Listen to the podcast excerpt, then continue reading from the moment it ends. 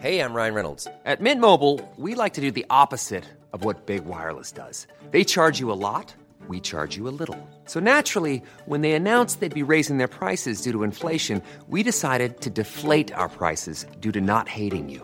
That's right. We're cutting the price of Mint Unlimited from $30 a month to just $15 a month. Give it a try at mintmobile.com slash switch. $45 upfront for three months plus taxes and fees. Promo rate for new customers for limited time. Unlimited more than 40 gigabytes per month. Slows. Full terms at mintmobile.com.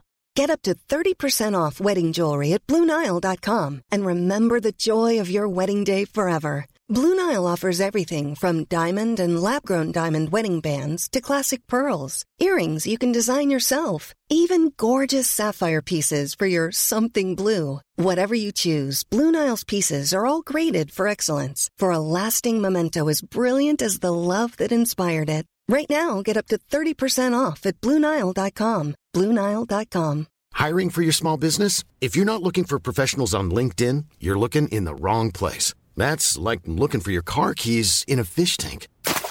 LinkedIn helps you hire professionals you can't find anywhere else, even those who aren't actively searching for a new job but might be open to the perfect role. In a given month, over 70% of LinkedIn users don't even visit other leading job sites. So start looking in the right place. With LinkedIn, you can hire professionals like a professional. Post your free job on linkedin.com slash spoken today. Bienvenue sur le podcast qui vous donne de l'empowerment. Si vous êtes ici, ce n'est absolument pas par hasard.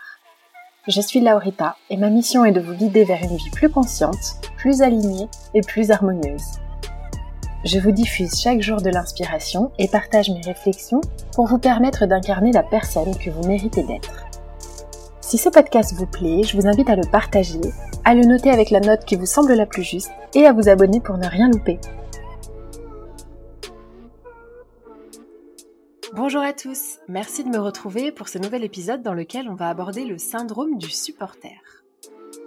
Si vous êtes ici, peut-être que vous avez subi des personnes qui ont ce syndrome, ou peut-être que vous l'avez aussi, parce que je pense qu'on l'a finalement un petit peu tous.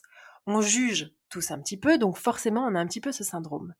Et à travers ce podcast, mon intention, c'est simplement d'une part de vous aider à vous prémunir des gens qui auraient ce syndrome dans votre entourage, mais également de peut-être ouvrir les yeux sur un comportement inconscient qu'on pourrait avoir pour le corriger s'il ne nous sert pas ou si finalement on n'en est pas très fier.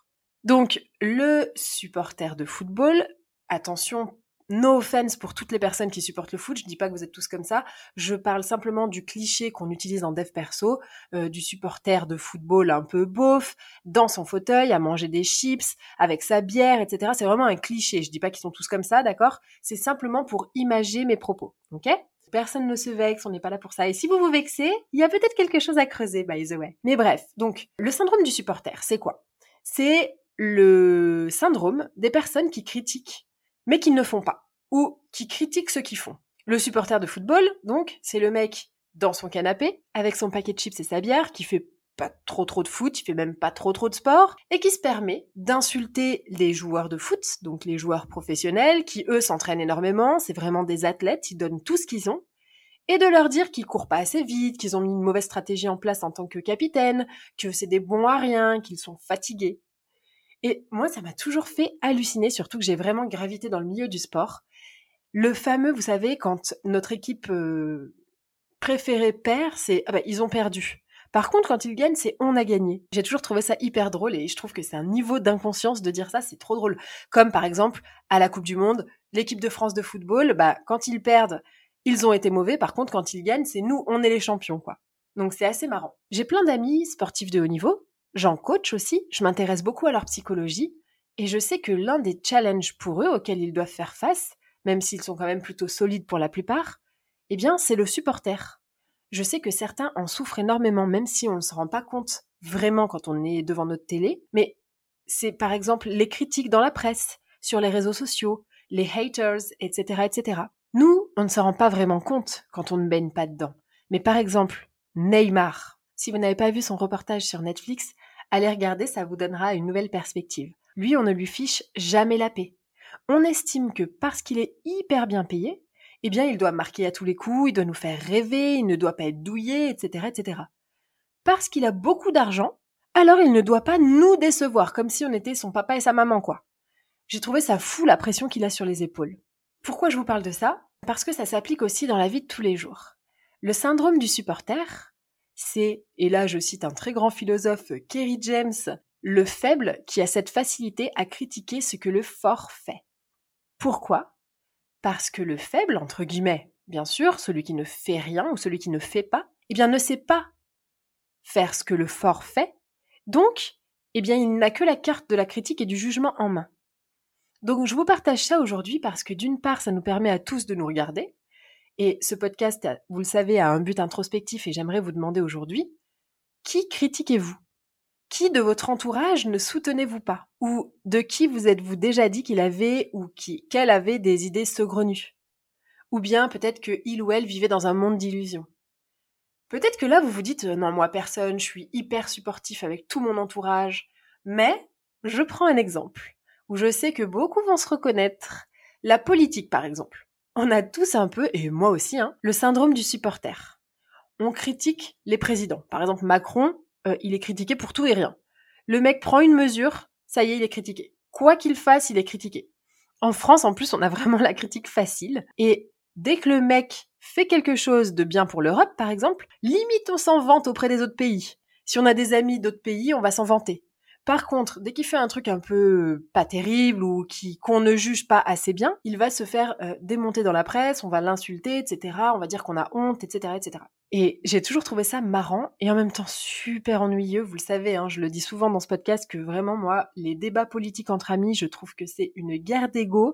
Personne au final ne change jamais d'avis. C'est vraiment pour se regarder un peu le nombril et ça tourne en boucle, mais clairement ça ne prend aucune action et personne ne fait rien. Quoi. Bref, j'ai toujours trouvé ça marrant que les gens critiquent les présidents, mais qu'à leur place, mais ils ne feraient certainement pas du tout mieux. On critique les décisions sans savoir ce qu'il y a vraiment derrière.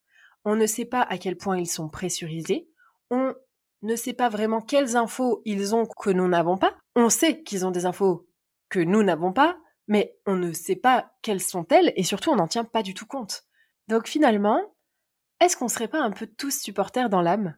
Je propose qu'on se regarde d'abord avec humour, et avec amour aussi, et se dire qu'on a un peu tous l'âme d'un hooligan quand il s'agit de sujets qui nous animent ou qui nous touchent personnellement.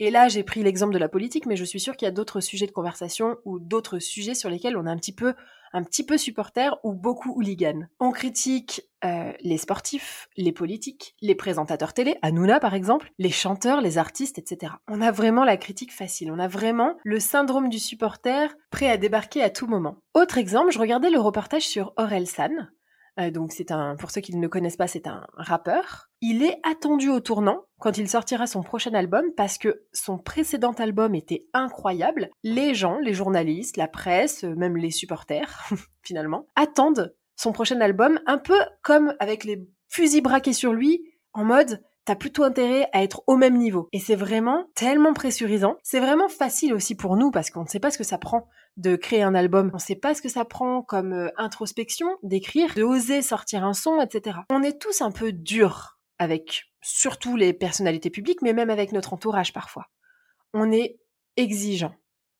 Mais nous, on est assis dans notre canapé.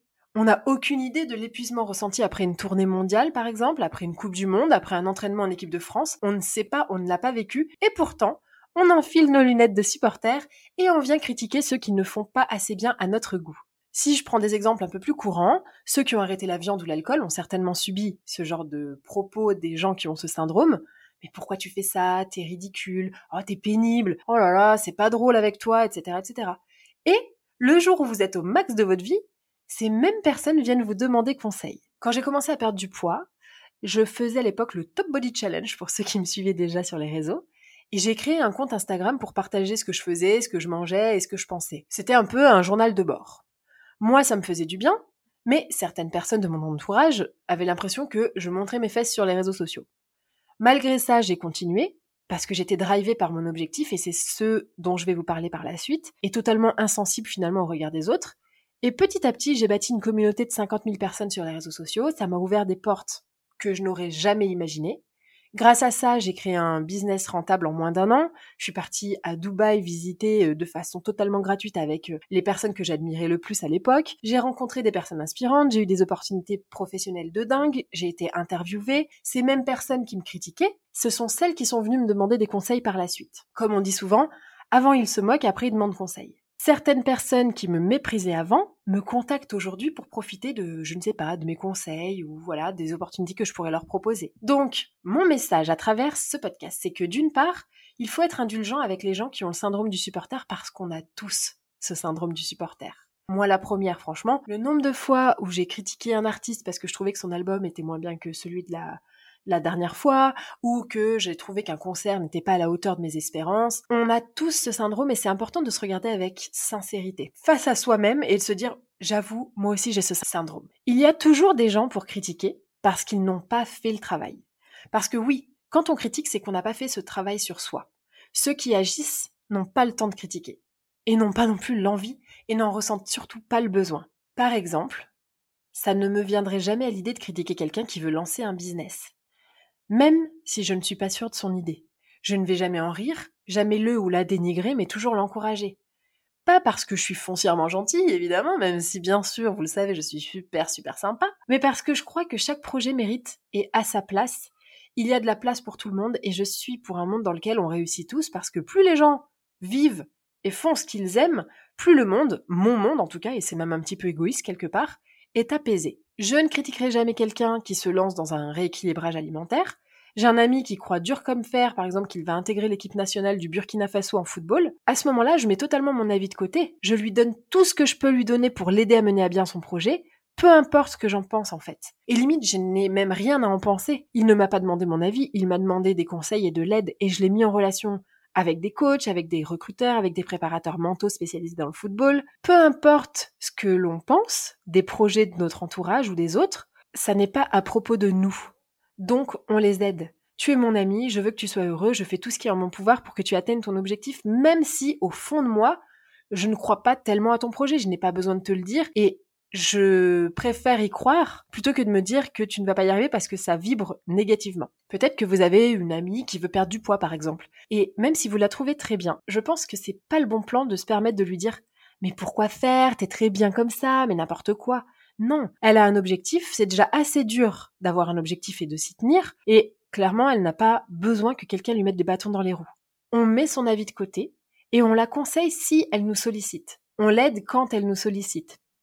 Les gens qui entreprennent, peu importe ce qu'ils entreprennent, initient les changements dans le monde et qui l'impactent positivement. Ce que je veux vous faire passer comme message aujourd'hui, c'est que les supporters, c'est ceux qui critiquent quand tu échoues et ceux qui veulent prendre des selfies avec toi quand tu gagnes la Coupe du Monde. Vous voyez ce que je veux dire?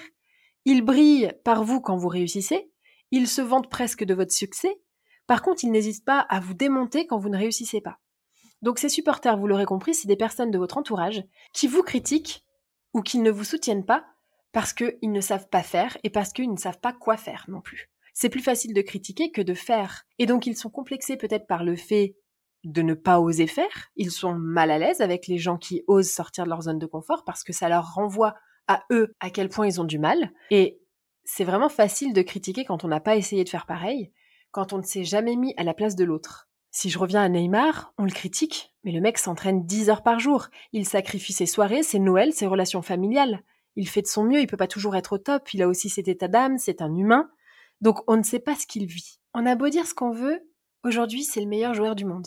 Et il est sur le terrain, et il vit de sa passion. Donc on peut le critiquer tant qu'on veut, mais quand on critique, c'est que quelque part on jalouse. Je vous en ai déjà fait plein de podcasts, donc allez fouiller. Et c'est pour ça que je vous proposais ces questions initialement dans le début du podcast, parce que si vous critiquez, si vous jugez quelqu'un ou quelque chose, c'est que vous vous jugez vous-même. Les gens parlent d'eux quand ils parlent de vous et vice-versa. C'est ce qu'on appelle l'effet miroir. Et moi, ce que j'ai envie de vous transmettre aujourd'hui, c'est que 100% des gens qui ont réussi ont essayé. Mais on ne dit pas combien de fois ils ont échoué avant. Donc peu importe ce que vous voulez entreprendre dans votre vie, ne vous laissez pas anéantir, ne laissez pas quelqu'un diminuer votre lumière pour qu'il puisse ne pas rester seul dans l'ombre. Que ce soit une reconversion professionnelle, un projet de tour du monde par exemple, un appartement à retaper, un business à créer, vous mettre au régime, faire du sport, faire un marathon, la reprise de vos études par exemple. Chaque projet qui compte pour vous doit être une raison suffisante pour l'entreprendre au détriment du jugement des autres. Au final, chacun portera la responsabilité de ses actes et la fierté de ce qu'il aura accompli. Si vous ne partagez pas ce que vous avez au monde, c'est que vous privez le monde tout entier et il est orphelin de ce que vous aviez à lui apporter. Et pour tout projet que vous voulez entreprendre, souvenez-vous que tant que ça ne marche pas, c'est que vous n'avez pas tout essayé. Moi, cette phrase a eu l'effet d'une bombe sur moi. Si d'autres l'ont fait, je peux le faire. Si j'y arrive pas encore, c'est parce que je n'ai pas tout essayé. Pour terminer, aujourd'hui, j'aimerais vous proposer cette réflexion.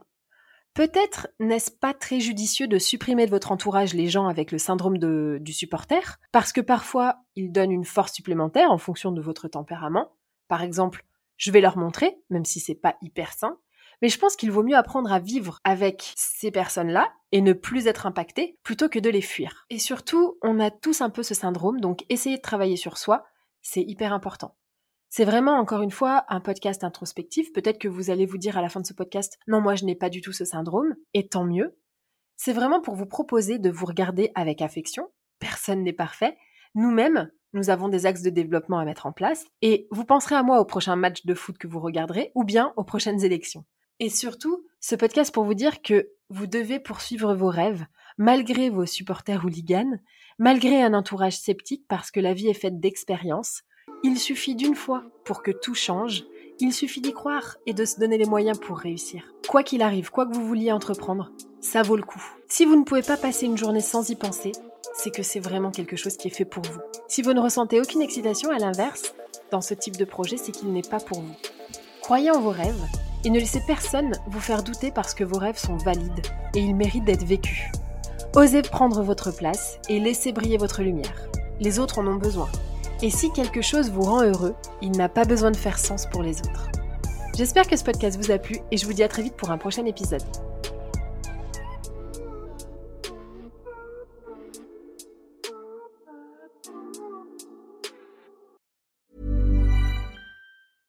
Imagine the softest sheets you've ever felt. Now imagine them getting even softer over time. That's what you'll feel with Bowl and Branch's organic cotton sheets. In a recent customer survey, 96% replied that Bowl and Branch sheets get softer with every wash. Start getting your best night's sleep in these sheets that get softer and softer for years to come. Try their sheets with a 30-night guarantee. Plus, get 15% off your first order at bowlandbranch.com. Code BUTTERY. Exclusions apply. See site for details. Ever catch yourself eating the same flavorless dinner three days in a row? Dreaming of something better? Well, HelloFresh is your guilt-free dream come true, baby. It's me, Kiki Palmer. Let's wake up those taste buds with hot, juicy pecan-crusted chicken or garlic butter shrimp scampi. Mm. Hello Fresh. Stop dreaming of all the delicious possibilities and dig in at HelloFresh.com. Let's get this dinner party started. Imagine the softest sheets you've ever felt. Now imagine them getting even softer over time. That's what you'll feel with Bowl and Branch's organic cotton sheets. In a recent customer survey, 96% replied that Bowl and Branch sheets get softer with every wash. Start getting your best night's sleep in these sheets that get softer and softer for years to come. Try their sheets with a 30-night guarantee. Plus, get 15% off your first order at bowlandbranch.com. Code BUTTERY. Exclusions apply. See site for details.